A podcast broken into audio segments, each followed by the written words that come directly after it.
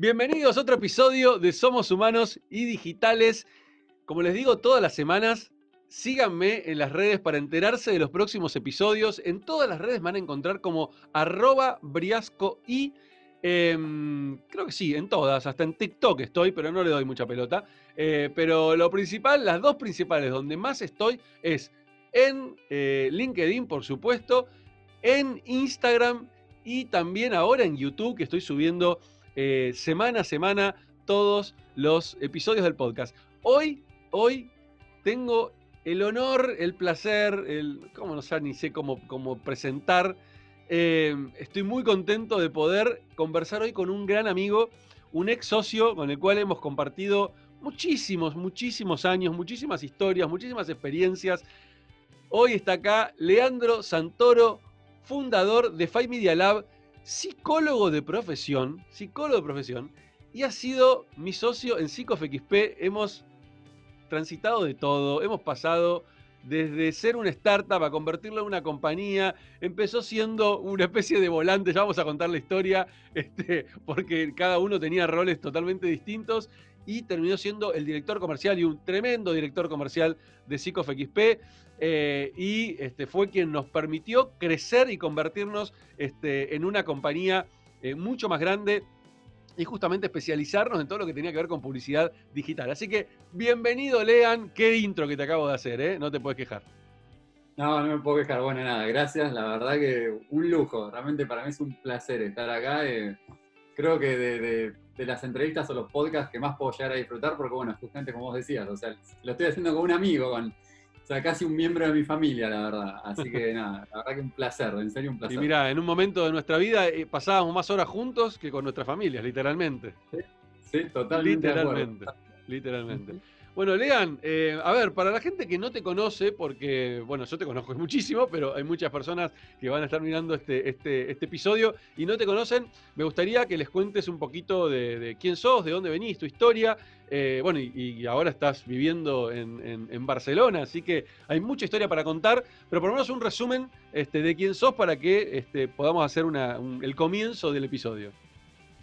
Bueno, vamos a dar un breve resumen que no sea muy aburrido, digamos, para por ahí los que no me conocen. Eh, bueno, a ver, como vos decías, eh, mi formación profesional, es, soy licenciado en psicología, yo la recibí hace mucho tiempo, a los 25 años. Me especialicé en algo que en realidad no tenía absolutamente nada que ver con publicidad, que es que yo me especialicé en técnicas de exploración psicológica y psicología forense. Eh, un dato curioso que no mucha gente sabe es que hasta incluso llegué a hacer un año de la especialización en investigación en criminalística.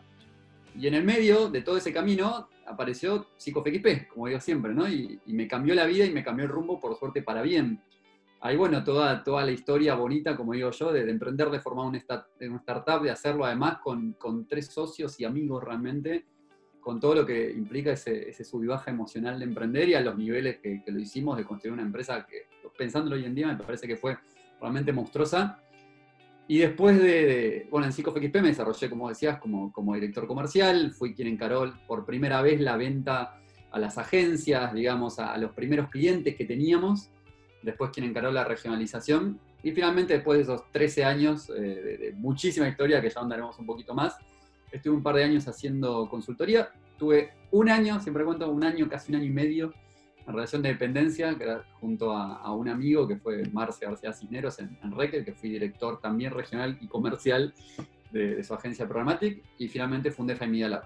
Y con Five fue todo un desafío para mí, porque era la primera vez que yo emprendía solo y yo quería saber si podía sobrevivir sin mis socios, sin los que me habían acompañado toda mi vida. Y bueno, y por suerte lo, lo pude lograr, fue un desafío, sigue siendo un desafío. Comencé en Buenos Aires y después, bueno, por cómo hicieron se fueron dando las cosas, pude finalmente, bueno, tenía un sueño que era poder irme del país y hoy en día vivo acá en Barcelona, hace ya, bueno, se va a cumplir un año, ahora dentro de un poquito. Y la, verdad un año. Ya un año, pasa rapidísimo, es increíble.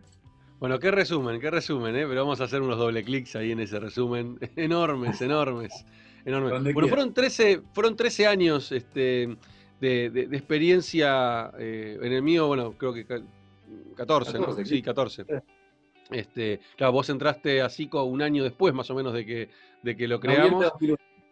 noviembre del 2001 y claro, y se creó en noviembre del 2000, que fue cuando, cuando, cuando puse la, la bandera, este, e, e, instalé, e instalé, e instalé, me acuerdo, en un servidor en la empresa donde trabajaba, instalé SICO. Em, y nada, Lean, me acuerdo de tantas cosas. Me acuerdo cuando que arrancaste, arrancaste moderando, arrancaste como usuario, pero después terminaste enseguida siendo moderador del foro esotérico. Explícame. Místico se llama. Místico, místico. Después se cambió esotérico. ¿Qué hacía un psicólogo moderando un foro de mística. Explícame eso. Era una, contradicción total, porque yo era el tipo, o sea, sigo siendo el tipo más escéptico del mundo y estaba moderando un foro de como de artes ocultas, pero bueno, se dio así.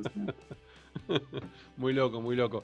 Pero a mí lo que me, lo que me, lo que me gusta mucho de, vos, Lean, porque fuiste uno de los primeros en, hacer una, una enorme transformación, porque a mí me encanta hoy hablar de transformación, no solamente transformación digital de las empresas, sino transformación personal, que es algo que he transitado varias veces en mi vida, pero de, las personas muy cercanas a mí, vos sos uno de los primeros en realidad, porque te transformaste justamente de ser un psicólogo, de estar ejerciendo hacía nada, me acuerdo que hacía pocos meses que habías comenzado a, ejercer como, como psicólogo, que ibas a, los hospitales, me acuerdo, con casos muy heavy, casos de, recordarme ahora, pero en casos de violaciones, si no recuerdo mal, o, no maltrato, de maltrato, de mujeres maltratadas. En salas de emergencia, yo trabajaba, yo iba rotando por salas de emergencia en el medio de las villas, en zona sur de, Buenos Aires, y los casos que me tocaban eran justamente, eran maltratos, violaciones, abuso de todo tipo.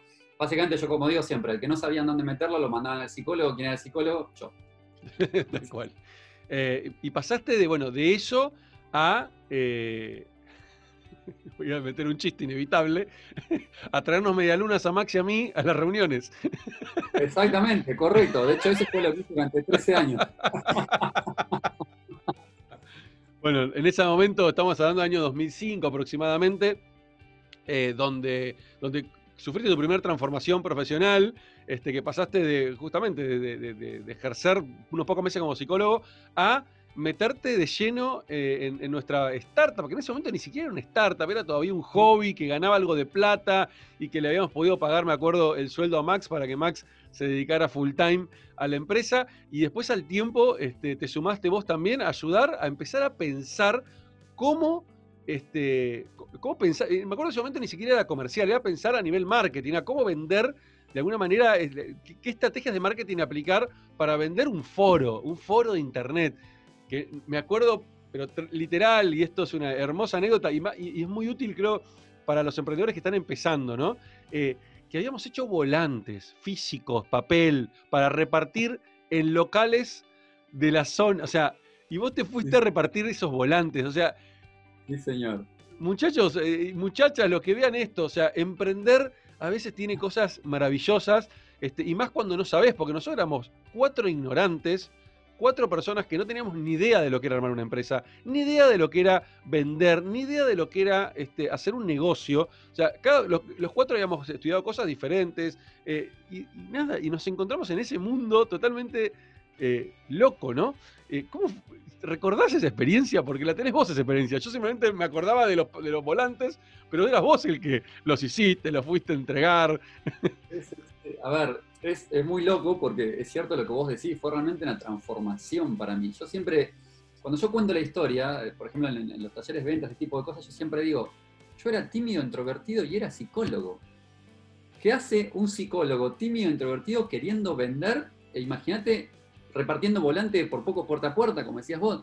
Entonces, para mí realmente yo recuerdo que fue un esfuerzo, pero que yo estaba a mí me gustaba lo que hacía, a mí me gustaba, yo me sentía acompañado y yo estaba de alguna forma convencido que iba a funcionar. Quizás, uno, yo siempre digo, ¿no? Quizás era por ahí mi ignorancia de que justamente no sabía, y como no sabía cómo funcionaba, tampoco entendía qué implicaba. Entonces para mí era más parecido a un juego que a una profesión. Eh, pero sí recuerdo que me fue un esfuerzo, y no tanto cuando, no tanto la primera época, donde todavía quizás era muy lúdico, pero sí me acuerdo patente, cuando ya empezamos a hacer una compañía, que teníamos oficina y que realmente la empresa necesitaba un al principio ni siquiera un director comercial, sino que al principio fue un trafficker, después fue un jefe de venta, después un gerente comercial y finalmente un director comercial. Pero me acuerdo de esa situación donde yo tuve que pasar de ser ese pibe tímido, introvertido, inseguro, a ser la persona que estaba todo el día llamando por teléfono, yendo a reuniones. La verdad que me costó un montón que fue un desafío. Me acuerdo que me levantaba la mañana y como que, como que repasaba como una especie de, de guion en mi cabeza lo que tenía que hacer, como cuando uno estudia una lección, ¿no? Pero bueno, después en la práctica uno se va soltando y, se vuelve parte de vos, se vuelve parte de uno, porque realmente no pasa por hacer un trabajo, pasa por el hecho que vos te das cuenta que estás creciendo al, al tener esa nueva experiencia. O sea, a mí lo que me pasó fue eso. PsicoFXP para mí, tanto en principio, en el medio como al final, miércoles. O sea, creo que pocas veces en mi vida aprendí tanto. O sea, fue una cosa increíble. Sí, fue una hermosa, una hermosa escuelita para, para, los cuatro y para todos los que creo que trabajaron en la empresa, todo, todo, todos los colaboradores que han pasado, que no te traté de hacer una cuenta de cuántos fueron, porque si bien llegamos a ser 40 en un momento todos juntos, pero en realidad en los, no. todos los años fueron un montonazo más. Entonces, eh, no sé, creo que el doble habrá sido aproximadamente, pero no creo tengo que ahora el registro. Pasando las 100 personas por lo menos. Probable, probablemente, probablemente. Y, y, y, esto que decís, Lea, me, me, me ponía a pensar, ¿no? Eh, que es verdad, vos eras un tipo muy, muy tímido, y, pero, pero muy valiente, porque de nuevo, hay que tener valentía para meterse a hacer algo que no sabés, que no conoces, y hacerlo de cero. Y creo que dijiste algo muy interesante, eh, que es esto de la ignorancia, ¿no? De el ser ignorante este, te agrego algo más, el ser ignorante hace que no tengas miedo. Exacto, porque correcto. el conocimiento muchas veces puede hacerte que tengas miedo. Porque si vos conocías lo que implicaba vender, lo que implicaba armar un equipo comercial, probablemente eso te hubiera, como dicen allá en España, acojonado hasta los cojones. A mí me hubiesen dicho, si a mí a los 24 o 25 años, que fue cuando todo esto comenzó, se comenzó a poner un poco más serio, me hubiesen dicho, que me iba a sentar en las mesas que me he sentado, con las marcas que me he sentado, claro. yo hubiese dicho, no, esto no es para mí. Claro, claro. Pero justamente es como decís, yo creo que no cuando sabía llegaste, ese, cuando llegaste a ese momento ya estabas preparado porque habías transitado todo ese aprendizaje. Y otra cosa que me quedé pensando es, eh, qué, y, y ahora lo que hago es tratar de ponerme en tu piel un segundo, qué complejo de haber sido tener de sus socios, dos de tus socios que no eran nada tímidos, que éramos totalmente extrovertidos y, con, y sin límites muchas veces. y que recuerdo que hemos sido un poquito demasiado este, este, molestos, este, con, tanto con vos como con Max, que Max también era una persona tímida, este, eh, y, y, también, qué desafío haber sido tener que en general, dialogar con nosotros y bancarse también las veces que hoy somos personas distintas, ¿no? Mauro, Max, Max eh, eh, vos y Max, ya no somos ni en pedo lo que éramos hace, ya estamos hablando de cuántos años atrás, del año 2005, oh, 2006, 2007. Muchos sí, años. 15 años eh, atrás, más o menos. En ese momento no teníamos las habilidades que tenemos hoy, no teníamos las capacidades que tenemos hoy, no tenemos la capacidad de mirar el mundo. Y en ese momento éramos, éramos difíciles, lo admito. Yo sé que era una persona extremadamente difícil, compleja, divertido, pero compleja. Este, eh, y no me quiero imaginar lo que haber sido para, para, para tu personalidad lidiar con eso. Y con Max, Y fue como- Mauro, fue como- Mauro también. Fue como volver al secundario, pero con gente más adulta. claro, claro, más adulta.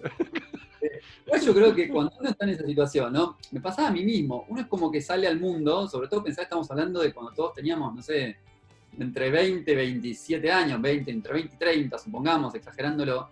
Es como que uno sale al mundo con una visión, ¿no? Y dice, bueno, yo soy así, y lo que está bien para mí es ser así, y el mundo lo veo con este cristal. No concebís que quizás el cristal de los demás es tan válido como el tuyo. Entonces, para vos, la verdad, lo que vos decís es otra cosa. Entonces, claro, si te encontrás con alguien que ve las cosas como vos, te llevas bárbaro. Si te encontrás con alguien que las ve distintas, se produce una batalla campal. Entonces, por ahí lo que pasaba un poco de eso, era quizás esa falta de conocimiento de nosotros mismos, de, de entender que, y bueno, el otro tiene su historia y es otra persona y ve las cosas distintas y no está mal. O sea, de hecho está No, al perfecto. con- y al contrario, de hecho le hemos hablado esto entre los cuatro, hoy en día, digo que mirando para atrás, que justamente el mayor valor que teníamos como socios éramos los diferentes que Éramos distintos. justamente, éramos claro. distintos. Ese era el mayor valor, que por ahí en ese momento no, no éramos capaces de, de- de percibirlo tan claramente, y hoy a la distancia lo vemos súper claro. El Sí, hecho de ser tan diferentes era lo que nos permitió sostener, crecer la compañía, aprender, darnos golpes. Si hubiéramos sido iguales, eh, no hubiera durado ni un año esa empresa. Me he encontrado muchas veces en, en Five diciendo, a ver, ¿qué haría Max? ¿Qué haría Mauro? ¿Qué haría Isma? ¿Viste? Como diciendo, pues yo, no, bueno, antes éramos cuatro, ahora soy uno solo, de alguna forma lo tengo que resolver. Y uno justamente toma lo que aprendió de los demás, o sea, es así. Eh, pero sirve un montón y, más allá de si fue difícil o no, o gracioso, porque hoy en día uno por ahí lo mira como realmente con, con mucho cariño, como una experiencia muy graciosa. Creo que fue, o sea, creo que uno nunca aprende solo. Aprender solo es muy difícil. Cuando vos aprendes acompañado por otro es infinitamente más enriquecedor y creo que eso fue lo que nos pasó a nosotros. Sí, sí, totalmente. Yo creo que fue, bueno, fue, el puntapié inicial eh, para, los cuatro de nuestra carrera como emprendedores, ¿no? O sea, fue, fue lo que nos, nos marcó, que yo siempre, yo siempre pienso, que hubiera sido de, los cuatro, ¿eh? O sea, me pongo en el lugar de Max, en el lugar tuyo, en el lugar de Mauro, en el lugar mío, ¿qué hubiera sido si no, si no hubiéramos emprendido en Cico? O sea, porque los cuatro teníamos otro tipo de objetivos de vida total, que nada que ver con el emprendedorismo, nada que ver, nada que ver. Em, con lo cual, nada, eh, a mí me gusta mucho, viste, ver, em, encontrar, mirar para atrás, creo que lo dije en otro, en otro episodio, mirar para atrás y encontrar esos momentos, creo que lo, hablé con Marina Ponzi esto, em, encontrar esos momentos bisagras en, en, tu historia, que vos decís, mirá qué loco, esta pequeña decisión, que por ahí en ese momento fue insignificante, cambió todo el rumbo de mi vida. O sea, una pequeña, pequeña decisión cambió por completo el rumbo de mi vida. O sea, como fue la decisión, no sé, en su momento de, este, eh, yo me fui muy atrás, al, eh, cómo arrancó PsicoFXP. Y si yo no hubiera, me acuerdo, negociado con un tipo de IPLAN que tenía, que IPLAN estaba en la oficina atrás de donde yo trabajaba en ese momento, trabajaba en una, una .com, y no hubiera negociado que me hubiera tirado un cable por una ventana de data center de IPLAN a nuestra oficina para tener una línea punto a punto. Yo no hubiera podido instalar Zico ahí seguramente, por ese momento tener un hosting era costosísimo, entonces yo lo tenía gratis. Y decís, esas decisiones tontas y que ni, ni en ese momento ni, ni te imaginás lo importante que es, mirá todo lo que desarmó, todo, lo, todo el cambio tremendo que generó en, mi vida y en la de un montón también. Y después a lo largo de la vida también me encontré con muchas situaciones de ese estilo. Eh, no sé, cuando, el otro día lo conté, cuando Vanessa con los 10 me vino a decir, eh, eh Isma, eh, ¿podés viajar esta noche a, Chile este, como, como, para, para, este, como mentor? Y que viajé con Ari Perelman. Y, y, esa, y ese viaje fue lo que terminó haciendo que Ari después fuera mi socio y armáramos una empresa juntos. Y qué loco, ese tipo de decisiones insignificantes que te pueden cambiar el rumbo de tu vida. Es que incluso muchas veces son decisiones que si te pones luego a analizarlas decís, no, hubo planificación en esto, simplemente lo hice, lo hice, me animé y lo hice. Y salió, y obviamente que podría haber salido mal, pero salió bien. Entonces, eh, la clave me parece que está en eso, ¿no? O sea, yo siempre digo, a ver, estrellar o triunfar te va a pasar siempre y, creo que son ciclos. El problema está cuando vos no llegas ni siquiera a eso porque no te animás. Y si no te animás, entonces no, no, no disfrutás, digamos, es como no disfrutar de la vida, porque la vida es eso, son esos sub y bajas. Pero es así, son pequeñas decisiones. Bueno, vos sabés que justo me estabas preguntando por los inicios de Psico, cuando yo, cuando tomamos la decisión de que yo me empiece a dedicar full time, entre comillas, ¿no? A Psico, que fue tipo noviembre de 2005, yo justo había quedado seleccionado en un programa de jóvenes profesionales de la empresa OMIN, la, obra social. Ah, Era un programa con jóvenes gerentes de desarrollo de carrera. Y me acuerdo que llegaste a la última entrevista y me citan en la última entrevista y me, habían, y me cuentan que, vean, que me habían visto muy bien en la entrevista grupal, que bueno, que había quedado como en la tríada final, y me preguntan si me interesaba. Y yo, que lo único que tenía en ese momento era justamente lo que vos decías, de repartir folletos de psico, le dije que no. Wow, hay que tener un coraje enorme para algo así. así. Cuando vos tenés, acabás de salir, sos un pichón que acabás de salir de la universidad, tenés el mundo por delante. Y realmente años después me di cuenta esa fue una decisión fundamental en mi vida, fundamental. Porque si yo no hubiese hecho eso, la historia sería completamente distinta. Sí, sí, aparte no había garantías de nada, de que, de que se convirtiera en una empresa, que ganáramos más dinero. cero, cero, Mira, voy a hacer esto realmente porque me parece que puede funcionar. Pero, pero bueno, eso es justo lo que vos decías de, los pequeños momentos, como en el caso de tu viaje cuando, cuando Vanessa te llamó. O sea, es lo mismo. Sí, sí, es que es así, es así. Y, yo te puedo asegurar que todo el mundo tiene esos pequeños momentos. Pasa que muchas veces eh, no hacen ese ejercicio, ¿no? De, mirarse, de mirar para atrás y, detectar esos pequeños momentos. Porque, para mí, ¿por qué está bueno hacer ese tipo de ejercicios? Porque empezás a valorar mucho más decisiones a futuro. Pequeñas decisiones que tomás a futuro. O sea, el poder ver cómo esas pequeñas decisiones te pudieron cambiar la vida hace que mires con más detenimiento las decisiones que vas a tomar hoy. La que vas a tomar mañana. Y salir del automático, ¿no? Sí, creo que también es como que adoptás una postura más abierta a, a no menospreciar eh, cuando por ahí se te acerca alguien o te Ah. llega alguna oportunidad y decir, voy a escuchar porque nunca sé dónde puede terminar esto. O sea, y eso es una realidad, ¿eh? O sea, nadie tiene, o sea, nadie tiene todas las respuestas eh, y uno tiene que escuchar. Vos tenés que estar abierto, tenés que escuchar, tenés que relacionarte, porque nunca sabes cuándo no es e- otro de esos momentos en los cuales te vas a dar cuenta, lo vas a capitalizar quizás dentro de años, ¿eh? Sí, sí, Dentro totalmente. Entonces, eh, coincido por completo. Te escucho eso y me, y vino a la cabeza algo que me, está, me, viene pasando últimamente, que aparecen personas que no conozco, así de la nada, por ahí me escriben, eh, hola Isma, no sé qué, mirá, estoy con algo en este proyecto, no sé qué, te quiero contar. Bueno, a veces me agarran, nada, hasta las bolas de laburo y- o con poco tiempo, este, pero igual intento responderles o decirle, nada, hablemos, por ahí digo, bueno, hablemos el mes que viene porque estoy hasta las bolas, pero hablemos. y me encontré con muchos casos de esos muy interesantes que eh, por ahí no, a mí no me sirvió para nada o no terminé generando nada con esa persona.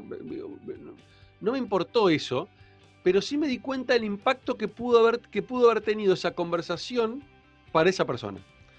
Y, y- y- a mí ya eso, por lo menos ya eso, ya el, hecho de saber que esa... Y, aparte, Lean, me voy para atrás también, ¿no? Cuando arrancamos con Cico como empresa, eh, hubo un montón de personas que nos abrieron la puerta y se sentaron con nosotros a darnos consejos, a, ayudarnos, personas que en ese momento estaban consagradas o habían tenido un éxito tremendo y, nosotros no éramos nadie, entre comillas, eh, digo entre comillas porque todos somos alguien, este, digo nadie como, como emprendedores, eh, y, nos abrieron la puerta. Y me acuerdo un montón de gente así, Ale Coxenford, me acuerdo de- de, bueno, Gonzalo Arzuaga, Gonzalo Arzuaga, que totalmente desinteresado, vino a la oficina, nos dio un montón de. Nunca me voy a olvidar de- del ejemplo de soltar las bananas que nos decía, ¿no? Esto de olvidar, no se enamoren de su producto, no se enamoren del producto, y tanta razón que tenía. Eh, y un montón de gente así, totalmente desinteresada y con muy buena onda, este, que estaban dispuestos a compartir lo que sabían o, o a dedicarte 30 minutos, una hora de su tiempo. Y para nosotros fueron fundamentales esos momentos, esas conversaciones, esas pequeñas charlas con tipos que ya la habían pasado, con chicas que ya la habían pasado. Tremendo eso. Y entonces digo, yo puedo estar generando quizás algo similar en muchas personas y no me doy cuenta. Y hoy lo veo, esto que empecé a generar tanto contenido, me doy cuenta porque de golpe aparecen mensajitos en, las redes o un mensaje directo de alguien diciendo, uh, Isma, te- hoy me escribió una persona, me dice, Isma, te, te empecé a seguir desde que vi este, tu, tu video de Mercedes-Benz. Yo hice una campaña de, como influencer con Mercedes-Benz. eh, que grabé un video sobre con tips para emprendedores. Y un montón de personas empezaron a seguir después de esa campaña diciendo, te conocí por esa campaña y gracias por los consejos. Y yo decís, wow, qué loco. O sea, porque a veces no, uno- no soy consciente por ahí de lo que estoy comunicando, el impacto que puede tener en una persona que está, que está arrancando. Eh, y uno, viste, eh, a veces hasta me pasa que a veces digo, ah, ¿qué voy a hablar de este tema si todo el mundo sabe esto? Y después No. te das cuenta que no. No, que tenés conocimientos que para vos, claro, hace 20 años lo venís haciendo, te parece re obvio, no lo tienes. Y no, y la, y la gente por ahí lo valora enormemente. Entonces, es, eh, creo que el- el- el- el- algo que tiene hermoso esta industria, que, que a diferencia de otras industrias, nació con este concepto del dar, ¿no? De compartir mucho. Que siempre fue así. De hecho, en nuestros inicios siempre fue así. Eh, y creo que es algo que tiene que potenciarse mucho porque esto que estamos haciendo ahora, esto que estamos charlando entre nosotros, que para nosotros es una charla insignificante, seguramente mucho de lo que estamos diciendo le, le va a disparar cosas a personas que lo están escuchando. Y para mí ya eso es fundamental, es fantástico. O sea, el saber que estoy devolviendo de alguna manera un granito de arena de lo que Pero- recibí, ya está.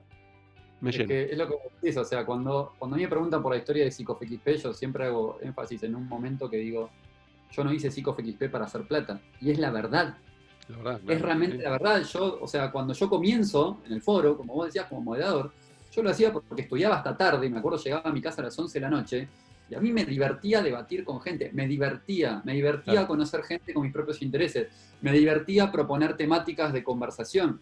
Y el resto se fue dando, y cuando se formó la oficina me divertía estar con cuatro personas, con tres personas con las cuales sentía, digamos, que, que compartíamos un montón de valores o un sueño, pero yo no es que tenía en la cabeza todo el tiempo, quiero ganar dinero, quiero ganar dinero, quiero hacer de esto un éxito. Sí tenía ambición, sí quería crecer, pero no estaba pensando directamente en eso, sino que pensaba justamente como en, bueno, en crecer, en compartir, en relacionarme. Para mí el mundo era un parque de diversiones y yo había ido a divertirme. O sea, Qué buena definición. Qué buena definición. El mundo es un parque de diversiones.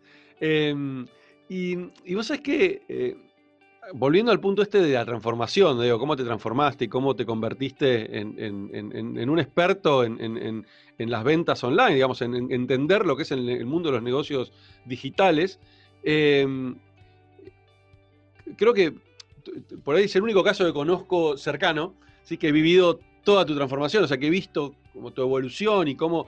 Y, creo que lo, que más, lo que más destaco en vos, Lean, es, tu capacidad de aprendizaje constante. De hecho, no solo de aprendizaje, sino de transmitir ese aprendizaje. Este, teníamos un,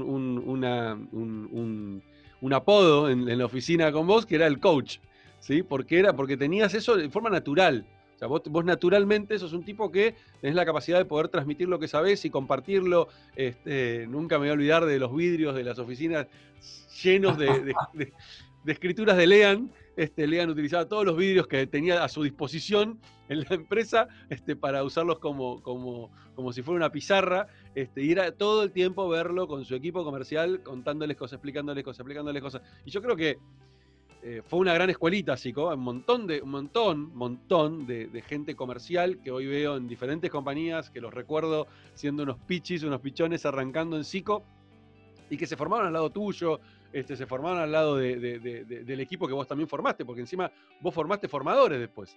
Eso es lo más interesante y lo más lindo que le puede suceder a un profesional, ¿no? el ver cómo después las personas que él formó ahora están formando. Eso es fantástico, ¿entendés? eso me parece algo formidable. Eh,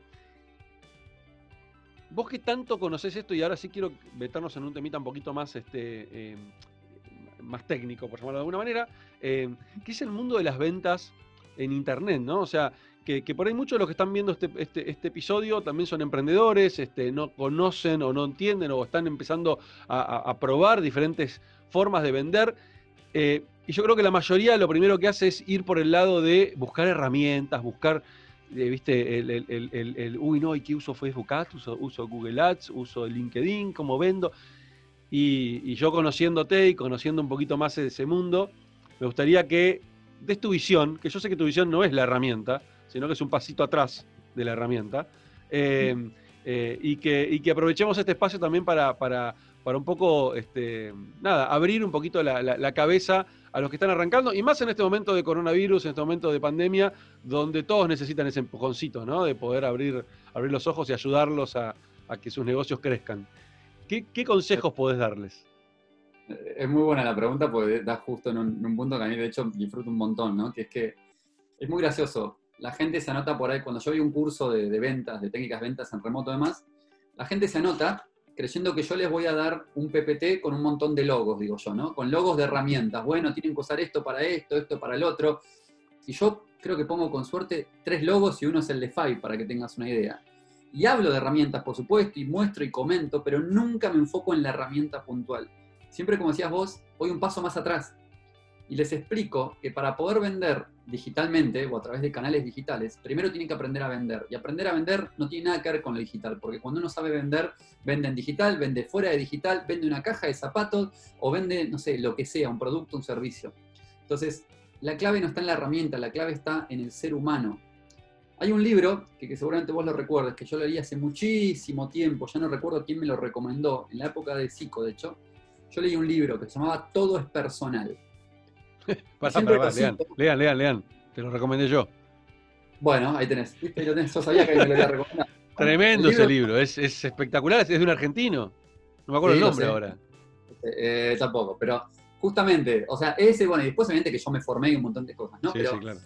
O sea, lo que quiero destacar es que la importancia es la persona. Muchas veces cuando vendemos nos olvidamos de que no se trata del producto o del servicio, se trata, se trata de que soy yo estableciendo un vínculo con otra persona. Tengo que establecer empatía, tengo que interesarme genuinamente por la vida y por lo que le pasa a la otra persona para después en una segunda instancia poder vender. Los mejores negocios surgen de las mejores relaciones. Y más, en un momento de pandemia, como vos decías, donde la gente está en una situación de estrés atravesada por un montón de cosas, la gente tiende a decir, no, no puedo vender. No, no es que no puedes vender, es que no estás sabiendo relacionarte, no estás sabiendo ser lo más básico de vender, que es ser humano. Entonces, está muy bien querer vender y yo no tengo nada. Yo siempre digo, hace 20 años que ayudo a las empresas a generar dinero y está perfecto. Pero siempre la venta es de persona a persona. Yo primero tengo que saber que vos sos Ismael, que quizás sos, no sé, fanático de Star Wars, eh, que además te gusta emprender, que sos una apasionada de la tecnología, que te gusta transmitir igual que a mí. Y todo eso es lo que me define el cómo te voy a ir llevando para generar la venta de un determinado producto o servicio, que obviamente tiene que ser algo que esté acorde con tu perfil. Entonces, tiene mucho de psicología, paradójicamente, ¿no? Obviamente por algo estudié eso también.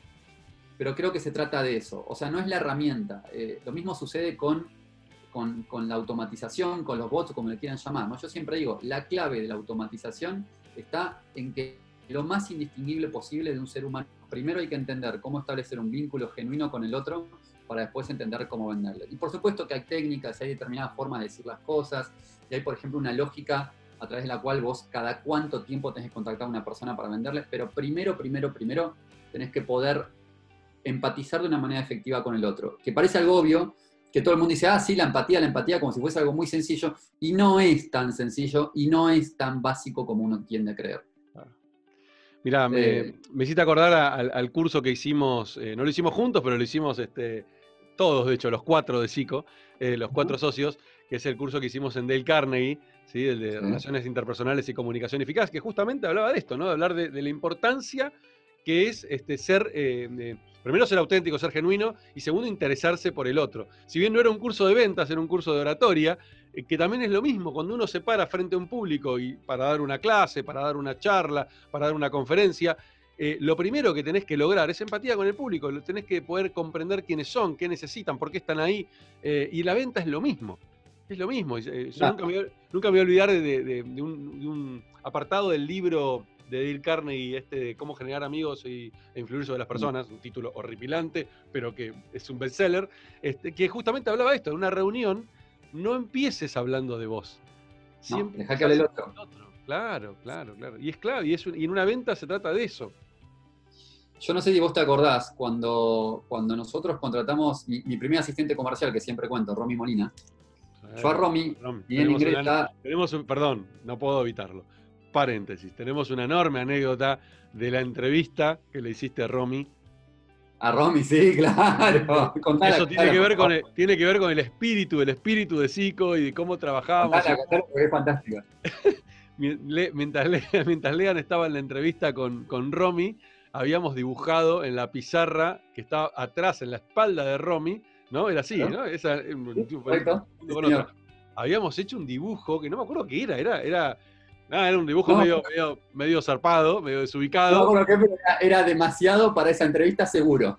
Y, claro, y Romy no lo veía, pero vos sí, y era nosotros espiándote porque sabíamos que te íbamos a tentar con el dibujo mientras vos estabas entrevistando a esta chica. Y nada, era todo el tiempo hacer ese tipo de cosas. Éramos. Esto fue en la primera oficina donde todavía no teníamos vidrios. Cuando después ya teníamos vidrios, directamente se ponían ustedes atrás del vidrio como si yo estuviese en una cámara GESEL y yo veía a la persona que estaba entrevistando y a ustedes haciendo monerías atrás. Era como una situación típica. Típica, Pero bueno, caminando y hacer que bajábamos una escalera. Exacto. Pero bueno, me acuerdo cuando, cuando la contratamos a, Romy, mi primer asistente comercial. Claro, asistente comercial, ¿no? No era una función muy definida en ese momento. Era como, bueno, alguien que me ayude hacer un poco, a, a, resolver algunas cosas. Pero una de las cosas que Romy hacía, yo no me olvido más, yo iba a las agencias, iba a las centrales de medios y le pedía los organigramas, ¿no? O sea, donde tenía básicamente todos los, directivos, los planificadores y demás. Se lo daba a Romy y le pedía a Romy que los busque en Twitter, en esa época, 2004, 2005, recién Twitter creo que recién salía, para que te hagas una idea. Le pedía que los busque en Twitter y que los siga desde la cuenta de PsicoFXP en Twitter. ¿Por qué? Porque yo quería saber de sus gustos, de lo que les interesaba, quería meterme en su cabeza, yo quería entenderlos para justamente después poder empatizar. Eh, me acuerdo, hasta es el día de hoy, que me acuerdo de gente con la que hablaba y cuáles eran sus gustos. Por darte un ejemplo, eh, me acuerdo de Baltasar Nista, por ejemplo, que era planificador de una central de medios en ese entonces, después creció un montón, que era fanático de las bicicletas. Y vos decís, ¿y qué, relevancia tiene? Tiene una relevancia fundamental, porque ¿sabés qué pasa? Cada vez que yo lo iba a ver a Baltasar para venderle, no hablábamos de PsicoFXP, hablábamos de bicicletas. Y después, sí, se terminaba propiciando la venta, pero fíjate que siempre primero estaba el vínculo personal. Importantísimo, importantísimo. Y bueno, y, justamente lo que habla el libro, ¿no? Este, que todo es personal, todo, todo, todo, todo, todo en la vida, de hecho. es personal, o sea, necesitamos, somos seres sociales ya de por sí por naturaleza, somos seres sociales por naturaleza y necesitamos conectarnos con otros eh, y la conexión con los otros se trata justamente de poder conocernos, de poder establecer, y más en el largo plazo. Mira, justo estoy haciendo ahora un postítulo en, negociación, que es un estilo de negociación distinto al, clásico. Eh, es, una propuesta nueva que trae Alejandro Marchesán, que es, que es mi master coach, con el cual hice toda la, carrera de coaching. Eh, que ellos proponen algo llamado eh, negociación sustentable y productiva. Lo que dicen es salir del modelo tradicional de la negociación win-win, ni hablar de la negociación win-lose, ¿no? que ya quedó muy atrás en el tiempo. Salir del, modelo win-win, donde buscamos ganar los dos, porque ¿qué pasa con el modelo win-win? El modelo win-win es cortoplacista. Sí, ganamos los dos, pero no estamos mirando a largo plazo y no estamos mirando si es sustentable ese ganar los dos. Porque quizás ganamos ahora, pero en el largo plazo no. Entonces, el poder mirar el largo plazo puede llevarte a que quizás hoy ganes menos hoy, o ganemos ambos menos hoy, pero construyamos una relación a largo plazo para ganar más en el largo plazo y hacer sustentable esta negociación y que no se rompa. ¿Sí? Que no termine en un año cuando nos volvemos a juntar, ah, no, bueno, lo que el año pasado ya no va más, porque claro, como no lo, no lo evaluamos, entonces este, el, me parece interesantísimo el, concepto y tiene que ver con esto, ¿no? Construir relaciones, poder comprender qué necesita el otro, ¿sí?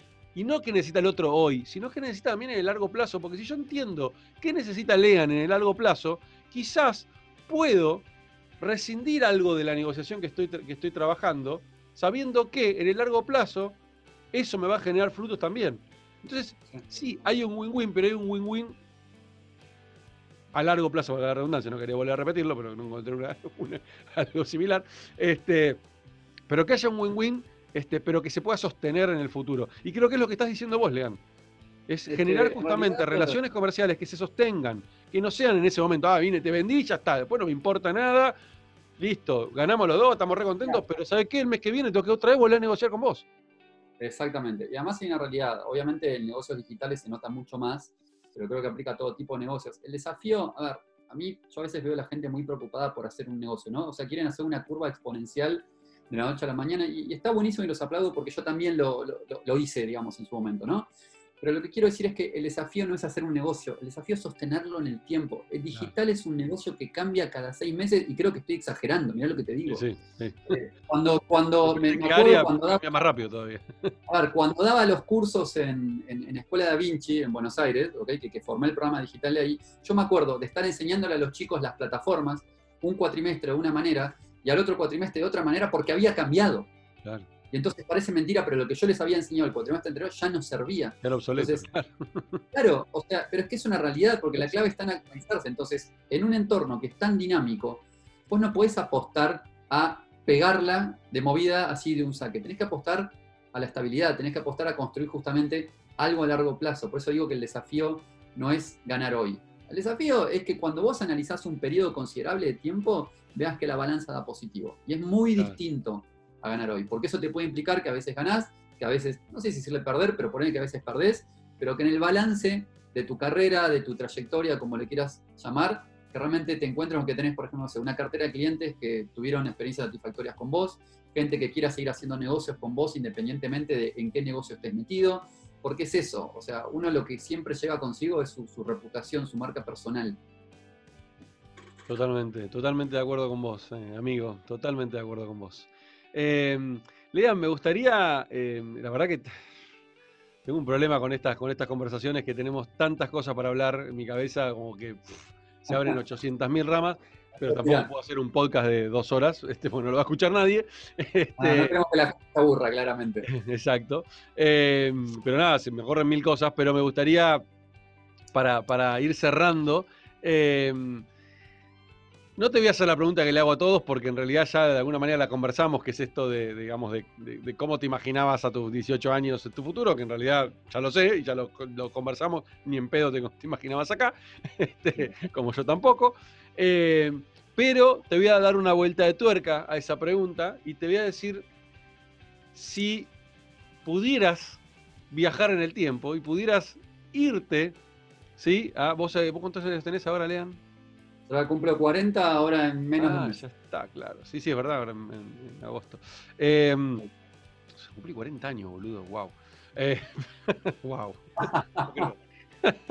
Eh, si pudieras viajar en el tiempo unos 22 años aproximadamente, a tus 18, ¿sí? terminando el secundario, en ese momento de tu vida, eh, y te encontraras con ese Lean este chiquitito ahí, todavía indeciso de qué hacer con su vida y bla, bla, bla, eh, ¿qué le recomendarías? ¿Qué, qué, qué, le, ¿Qué le dirías para allanarle un poquito el camino? Si es que le allanarías el camino, ¿no? ¿Qué decisión tomarías si te pudieras encontrar con vos mismo a los 18? Primero le diría algo así como no vas a poder creer lo que te va a pasar. y después de eso, alguna especie como si fuese volver al futuro, ¿viste? Vuelvo y le digo, no sabes lo que pasó.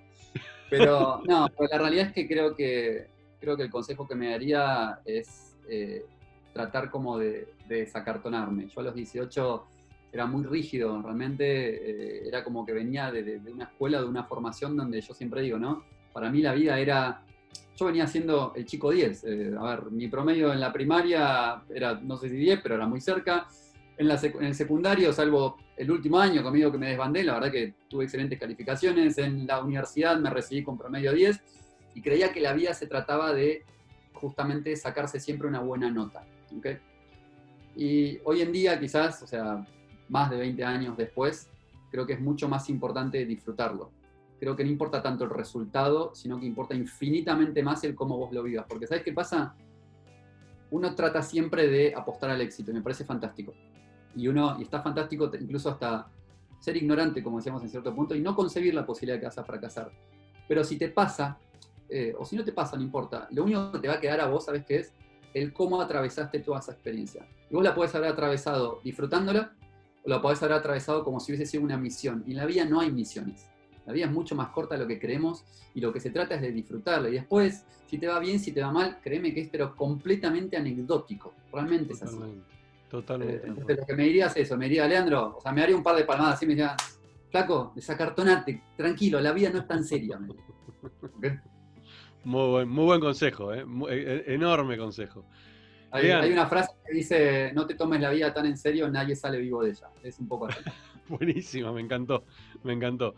Lean, un placer, boludo, un placer este, poder conversar con vos, estar acá, este, raro, ¿no? Entrevistándote, es como raro. Pero al mismo tiempo, nada, como esta, como estas, esto, este podcast que estoy haciendo es una especie de charla de café. En algunos momentos me toca con gente que no conozco y, por ahí es, es, es más, eh, más complejo por ahí de hacer las preguntas. Pero bueno, con vos es muy ameno y podríamos estar cinco horas hablando sin ningún problema. Este, pero bueno, te, deseo, como siempre, lo mejor. Seguí, seguí creciendo, seguí disfrutando, aunque en altura no vas a crecer, sabelo. Eh, no, ya no creo que, no creo que tenga chance. Ya nunca logré llegar al metro 70, amigo, unos 68. Este, nada, este, seguí disfrutando, cuídate, ya sé que allá están mejor con respecto a, la pandemia, este, pero bueno, seguí cuidándote y un placer enorme haberte tenido en, mi podcast. Gracias, por, participar. La verdad que para mí un lujo, en serio, encantado. Me encanta además este tipo de, vínculo con vos. Me encanta realmente lo que estás haciendo porque considero que sos un, excelente transmisor de conocimiento y de experiencias. Siempre cuando, cuando hablo puntualmente de tu caso tenés que saberlo, yo siempre digo, Isma es un tipo que cuando está convencido de algo tiene la capacidad de, vendérselo y transmitírselo a cualquiera. Eh, pero es fantástico, y es fantástico que sea así porque mucha gente necesita eso. Así que bueno, espero que haya resultado también entretenido para los que escucharon y cualquier cosita aquí estaré. No me cabe duda. Abrazo enorme. Dale, nos vemos. Chao, chao.